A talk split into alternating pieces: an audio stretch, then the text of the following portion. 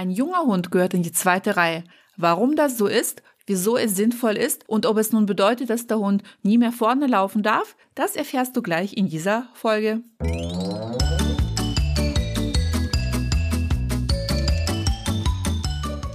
Herzlich willkommen im Hundepub, ein Ort für Hundepubertätsgeplagte.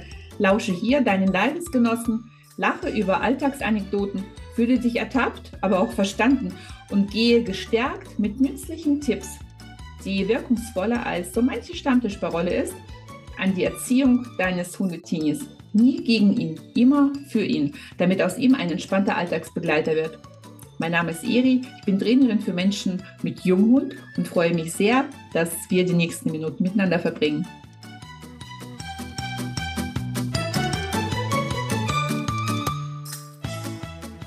Ja, ja, so manche eine wird jetzt denken, der arme Hund, der muss immer in der zweiten Reihe laufen, das heißt immer hinter den Menschen und darf keine eigenen Erfahrungen sammeln. Nun, darum geht es nicht. Ich äh, begrüße es sehr und äh, finde es auch sehr schön, wenn die Hunde auch vor mir laufen. Nicht nur, weil es auch ein schöner Anblick ist. Man holt sich ja meistens einen Hund, den man auch gerne anguckt. Also ich liebe es zu gucken, wie elegant meine Hunde vor mir laufen. Ich habe natürlich sie dann auch besser im Blick. Und natürlich haben die Hunde grundsätzlich eine schnell, schnellere Gangart und damit tun sie sich leichter, wenn sie vor uns laufen müssen. Punktuell hinter mir laufen ist natürlich auch ein wichtiges Thema. Da gibt es auch verschiedene Situationen, aber da werde ich sicherlich dazu eine separate Folge machen. Und jawohl, ein junger Hund, gerade ein junger Hund, muss unbedingt eigene Erfahrungen sammeln dürfen. Und nicht nur dürfen, sondern auch müssen. Aber, und dieses Aber ist mir ganz wichtig. Er darf die Erfahrung eben nicht sammeln, in bestimmten Reizsituationen komplett diesem Reiz ausgeliefert zu sein und vielleicht auch sich diesem, für diesen Reiz verantwortlich zu fühlen. Fangen wir doch mal ganz früh an. Es ist ja so, wenn man sich einen Hund holt, wenn er noch jung beziehungsweise vielleicht noch frischer, wenn er jetzt auf die Welt kommt, dann bringt er eine gewisse Genetik mit sich mit. Er bringt auch eine gewisse Persönlichkeit mit sich mit.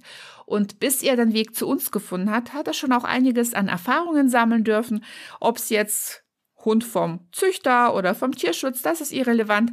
Denn alles, was ein Organismus, sobald er auf die Welt kommt, erlebt, nimmt er als Erfahrung mit und Daraus bildet sich dann auch mitunter später sein Verhalten. Der Hund ist eben noch nicht fertig gebacken, wenn er zu uns kommt.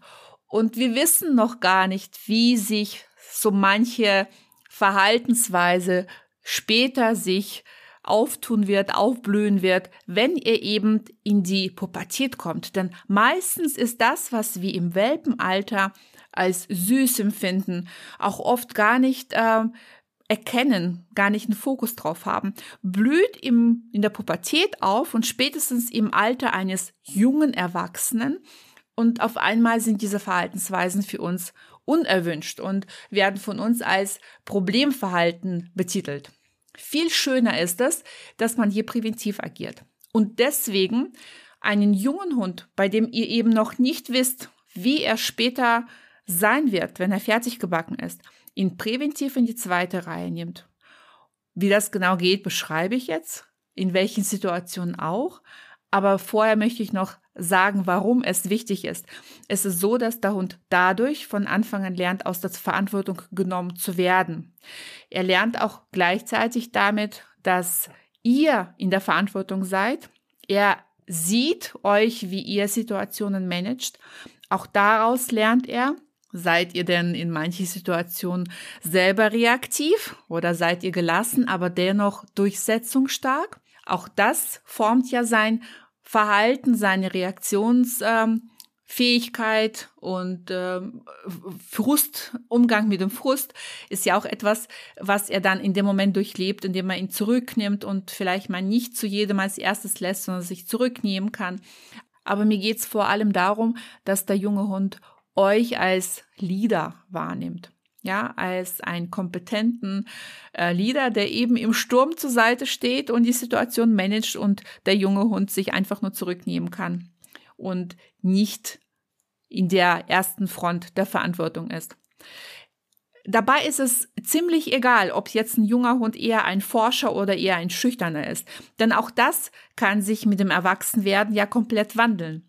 so manch ein Geselle, der als junger Hund, als sehr junger Hund, als Welpe eher zurückhaltend, ähm, ja, sich quasi so ein bisschen als schüchtern zeigend ähm, aufwächst, kann im Junghundalter oder im Jung, also wenn er dann quasi schon so ein junger Erwachsener ist, ja, frisch ähm, erwachsen, kann zu einem imposanten Zeitgenossen werden und die Erfahrungen, die er vorher gesammelt hat, die nimmt er ja dann mit. Und hat er vorher schon gelernt, der Mensch regelt die Situation nicht, kann das auf einmal dann wieder zu diesem unerwünschten Verhalten führen. Dass ein schüchterner Hundetyp dann auf einmal, also ich möchte ganz kurz mal sa sagen oder erläutern, was denn so ein unerwünschtes Verhalten klassischerweise, an was jetzt die meisten denken, sein kann. Es gibt natürlich verschiedene Formen davon die sich dann auftun können. Aber bei den meisten geht es ja darum, dass tatsächlich zum Beispiel der Hund anfängt, äh, Besucher anzuspringen. Ja, das ist das Erste, was man so bei Junghunden immer denkt. Oder dass er ähm, Fahrradfahrer anbellt. Oder dass er einem Jogger hinterher will. Oder ähm, dass er bei Hunden auch vielleicht mal mitunter anders reagiert. Hundebegegnungen, muss ich vorab sagen, ist ein äh, anderes Thema. Da widme ich mindestens eine Folge nochmal diesem Thema, denn das Thema ist, glaube ich, der Klassiker schlechthin und beschäftigt fast alle Hundehalter. Aber um eben auch diesem vorzubeugen, hilft es auch, den Hund von Anfang an in die zweite Reihe zu nehmen. Was bedeutet das? Das bedeutet, wenn mir ein Reiz entgegenkommt, ein bewegtes Objekt. Ja, das heißt nicht nur Wildtiere, die dann einem entgegenkommen, sondern es fängt tatsächlich schon an bei Menschen, die uns entgegenkommen, bei menschlichen Kindern, beim Jogger, beim Fahrradfahrer, bei Autos, ähm, bei anderen Hunden, bei Pferd, Katze, Maus, was auch immer. Der Hund geht dann bitte immer an die abgewandte Seite, so dass der Mensch immer als Puffer zwischen dem Hund und eben dem bewegten Reiz fungieren kann. Je nach Hundetypus achtet man da ein bisschen Abstand. Ich empfehle grundsätzlich einen leichten Bogen zu laufen, was nicht bedeutet, dass man zehn Meter in die Pampa verschwinden muss oder noch mehr. Aber so ein leichter Bogen ist tatsächlich deeskalierend auch bei Menschen. Die Menschen fühlen sich auch beruhigter, wenn die merken, dass das äh, ähm, Mensch-Hund gespannt, was einem entgegenkommt, so ein bisschen schon so, so einen Bogen nimmt und damit eben dem Gegenüber signalisiert, ich habe dich gesehen, ich habe meinen Hund im, in der Kontrolle und äh, wir schauen, dass wir dir genug Platz einräumen, dass du in Ruhe uns passieren kannst. Der Hund lernt aber dabei vor allem, dass er dann nicht als erstes in die Verantwortung geht. Ich bringe da ganz gerne mal so, so ein äh, Beispiel. Du wirst merken im Rahmen dieses Podcasts, dass ich ganz gerne visuelle Sprache nutze. Und hier nutze ich immer das Beispiel, dass ich dann sage, jetzt stell dir mal vor, da würde jetzt da vorne ein Säbelzahntiger kommen. Wen frisst er als erstes? Ja, ist es dann der kleine Hund, der vorne läuft, der dann quasi dann auf einmal in die Abwehr gehen muss? Oder äh, bist du dann derjenige, der erwachsen ist, natürlich auch gefressen werden kann, aber du hast die Möglichkeiten, weil dir die Lebenserfahrung ja schon gegeben ist. Du durftest die sammeln, du durftest ja schon groß werden, weil der Säbelzahntiger dich noch nicht gefressen hast. Du kannst in die Abwehr gehen. Du weißt, was du machen musst, um eben diese Gefahr zu, auf Abwehr, auf Abstand zu halten. Ja, ein vielleicht bisschen, ja, äh, ungünstiges Beispiel, könnte der eine oder andere sagen, aber manchmal muss man einfach so, so eine ganz heftige Visualisierung reinbringen, dass, dass die Menschen einfach die Bedeutung im Kleinen dahinter verstehen. Und im Prinzip läuft das für einen kleinen Hund nicht anders. Er weiß noch nicht, was Sache ist. Er ist oft dann beschwichtigend unterwegs und sagt am Anfang, am Anfang vermeintlich freundlich Hallo zu jedem was aus diesem Hallo oft resultiert, aus diesem Freundlichen, ist einfach, dass der Hund beschwichtigend auf die anderen zugeht. Gerade wenn die Menschen dann so ein bisschen distanzlos werden und übers Köpfchen, übers Hundeköpfchen tätscheln, fängt der Hund oft sich kleiner zu machen. Er wird so ganz weich ähm, im Körper und wedelt mit der Rute und züngelt immer leicht. Er beschwichtigt, weil er das gerne nicht mag. Der Mensch hört aber nicht auf, weil es auf uns Menschen als unwahrscheinlich freundlich wirkt. Ist ja auch nett gemeint vom Hund. Na, aber im Prinzip will er damit sagen, du ganz freundlich, betatschel mich nicht weiter. Nur dieses Betatscheln hört ja nicht auf. Der Hund wird größer und das wird dem dieses Unangenehme wird immer noch nicht von ihm genommen und irgendwann probiert er weitere Deeskalationsmaßnahmen und irgendwann gehört auch dazu Knurren Und spätestens da sind die Leute dann oft so ein bisschen, huh, ähm, gehen auf Abstand und der Hund lernt, dass damit er seine Ruhe bekommt und schon überspringt er alle anderen deeskalierenden Verhaltensweisen vorher. Ja, wie es zum Beispiel weich werden im Körper, sich anducken, züngeln, den Rücken ein bisschen runter machen. Das wird alles weg oder den Kopf wegdrehen. Diese klassischen ähm, Anzeichen, die von uns einfach oft als eine sehr nette Geste ähm, gesehen werden und eher dazu führen, dass der Hund noch mehr bedrängt wird. Aber das lässt er alles weg, sondern er geht vielleicht gleich mal ins Knurren und im blödsten Fall zum Schnappen und weitere Eskalationsstufen nach oben. Dem kann man vorbeugen, indem man dem Hund zum Beispiel ähm, in die zweite Reihe nimmt und die Menschen vorinstruiert. Man zeigt dem Hund, dass man mit dem Menschen sich freundlich unterhält. Der Hund darf sich hinter seine Menschen sich gedulden. Die Stimmungsübertragungen äh, wirken ja auch wunderbar, wenn ich dann, wenn der Hund merkt, dass ich dem Menschen, der bei mir steht, auch wohlgesonnen bin, dass ich mich nicht überrumpelt fühle von dem Menschen, der da ist, sondern einfach nur ihm friedlich alles erklären kann. Der Hund merkt durchaus, ob ich denn den anderen Menschen auch bisschen leiten kann. Das heißt, dass ich auch auf die Individualdistanz achte, dass der Mensch nicht gleich auf meinen Welpen zustürmt, über ihn sich drüber beugt und ihn streicheln möchte, sondern dass ich mit einem Step nach vorne den Menschen ganz freundlich sein, sagen kann, du warte mal ganz kurz, wenn, dann geht er von alleine auf dich zu. Und wenn das alles geregelt ist und ich meine Menschen auch gesagt habe, du wunder dich nicht, wenn ich da vielleicht mal meinen Welpen oder meinen Junghund auch ein bisschen rausziehe, wenn er zu fordern, zu forsch ist, an dir hochspringt oder wenn ich dann merke, er ist in so ein Unwohlsein, dass ich das Ganze unterbreche, dann kann man nämlich auch agieren und den Hund zu Menschen lassen, sodass er dann Kontakt aufnehmen kann. Übrigens, was ich hier ganz oft erlebe, dass die Hunde auf einmal nach dieser Kennenlernphase, wenn der Mensch der Türsteher war und so ein bisschen abgecheckt hat, ist denn die Person, die jetzt vor uns steht, Freund oder Feind, viele Hunde gar nicht mehr in die Kontaktaufnahme gehen möchten. Also die gehen kurz hin, schnuppern ganz leicht an und sind sofort wieder weg. Während ohne diese Filterfunktion sind viele Hunde unwahrscheinlich aufdringlich und im Junghundalter fangen die dann auch so ein bisschen mit den Pfoten gegen einzuspringen. Nicht pöbelnd, aber auch nicht freudig, sondern auf Abstand beharrend. Ja, das ist so dieses auf Abstand bringen. Und ähm, ja, auch dem kannst du wunderbar vorbeugen, wenn du eher einen forschen Kandidaten hast, der als sehr quirlig ist und als junger Hund an jedem so ein bisschen hochsteigt und ähm, ja, eben was in diesem Alter von vielen Menschen noch als süß empfunden wird. Auch da kannst du wunderbar präventiv agieren, indem du deinen Hund in die zweite Reihe zurücknimmst, zum Beispiel über den Brustkorb bisschen zurückschieben. Oft hilft auch wenn der Sitz mal gut aufgebaut ist, dass man dem Hund eine kleine Aufgabe gegeben hat, zum Beispiel in den Sitz zu gehen und ähm, das dann auch durchaus immer wieder mal mit ein bisschen Futter bestätigen, aber erstmal vom Hund verlangen, dass er sich so ein bisschen zurücknimmt. Und dann eben genau das, was ich vorher beschrieben habe, den Menschen ein bisschen instruieren, was denn zu tun ist. Das führt dazu, dass der Hund das nächste Mal viel entspannter in die Hundesituation, oh, in die, Entschuldigung, in die Menschenbegegnungen geht. Ja, weil es einfach nicht seine Aufgabe ist, als erstes zum anderen hinzurennen und ihn abzuchecken, sondern das macht schon mein Mensch. Damit werden erwachsene Menschen irgendwann auch bisschen langweilig. Die quitschen auch nicht mehr so lustig, wenn ich sie anspringe. Ist ja auch immer so ein Faktor.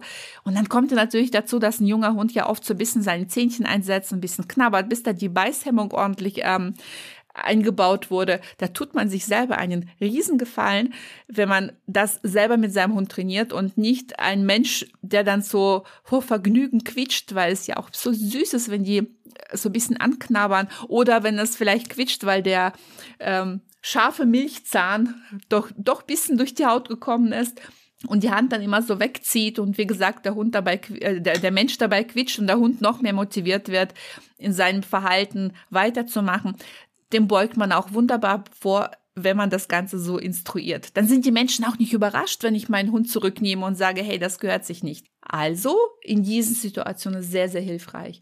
Bei Fahrradfahrern, bei Joggern, egal bei was, ist es auch so, dass der Hund wirklich auf die abgewandte Seite geht. Und hier empfehle ich tatsächlich den Hund jedes Mal, wenn er in Ruhe vorbeigelaufen ist und auch wenn er vermeintlich neutral wirkt, Im Junghundalter ist das noch nicht gefestigt. Hier gilt im besonderen Maße der Leitsatz, das Verhalten entsteht. Das kann sich alles noch anders zeigen und aufblühen, gerade in der Phase, wo die Hunde dann in das Ausprobieren gehen. Deswegen bestätigt unbedingt das gute Verhalten. Das heißt, wenn der Hund sich wirklich in die Ruhe begibt, dann also ruhig passiert und ähm, auch wenn er ein bisschen tapselig ist, aber nicht nach vorne springt, unbedingt bestätigen. Das kann ein wunderschönes soziales Lob. Ich sage immer dazu, nutze deine Honigstimme. Ja, also ganz, ganz ähm, wertvoll, ähm, wertschätzendes Loben kann das sein. Das kann auch ein kleines Futterstück sein. Dagegen spricht ja nichts.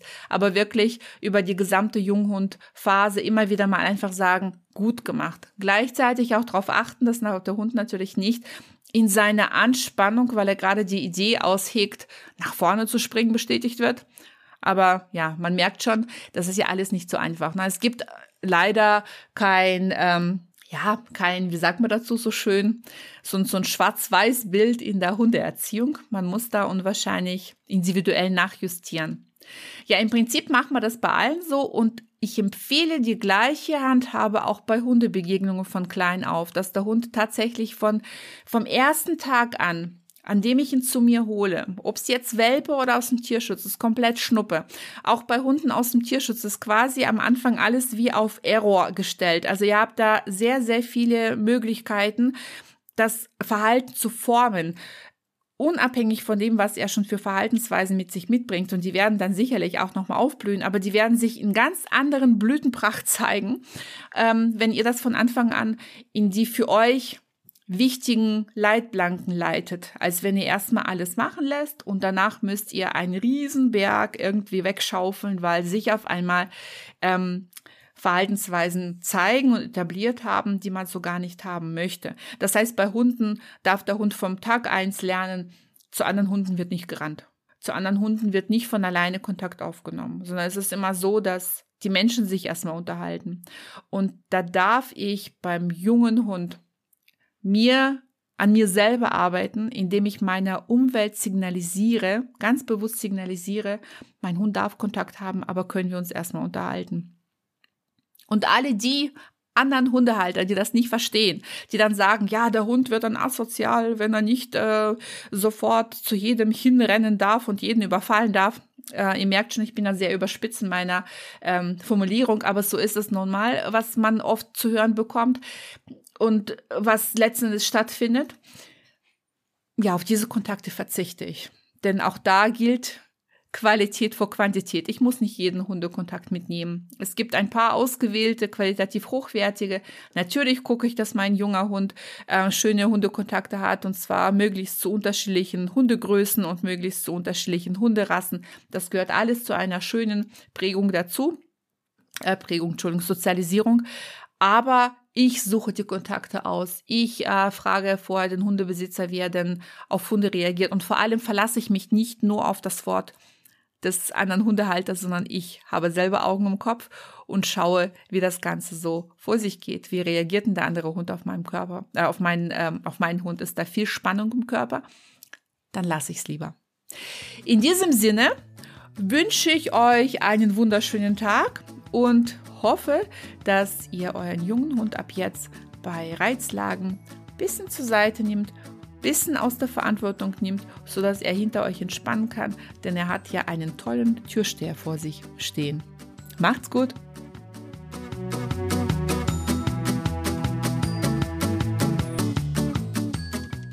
So, das war's mit dieser Folge. Möchtest du noch mehr Tipps für die Erziehung deines Junghundes erfahren? Dann besuche mich doch bei Instagram unter @docchility. Die genaue Bezeichnung findest du unten in den Show Notes. Und nun herzlichen Dank für deine Zeit. Ich habe mich sehr gefreut, dich dabei zu wissen und freue mich auf ein nächstes Mal. Bis bald, deine Eri.